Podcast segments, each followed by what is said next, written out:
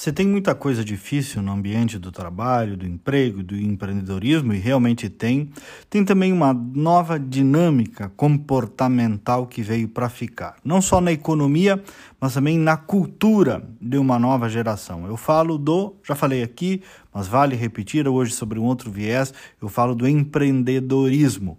O empreendedorismo que significa abrir uma empresa ou, de outro modo, ter uma postura de inovação, até mesmo como um funcionário, um trabalhador.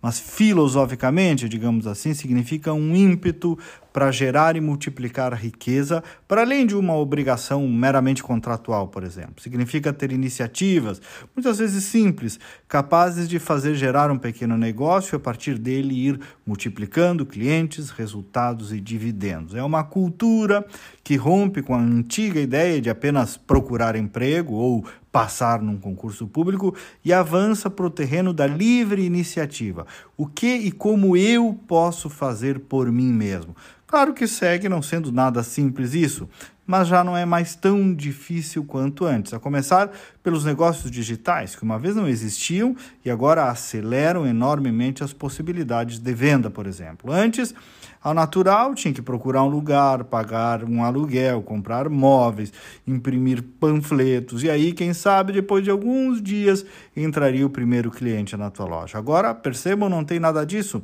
É tudo muito mais ágil, barato e rentável também. O risco é bem menor para os negócios digitais, até porque podem começar praticamente do zero e fazer uma maturação gradativa. Até mesmo abrir uma empresa está mais simples na maior parte dos estados e das cidades. E agora também tem o próprio simples, né? que é o imposto que facilita em termos de tributação. São avanços importantes, enfim.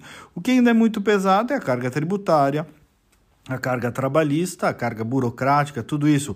Você tem que eventualmente vencer as suas metas como empreendedor, a sua concorrência, mas tem que vencer também o aparelho estatal que muitas vezes joga para te atrapalhar.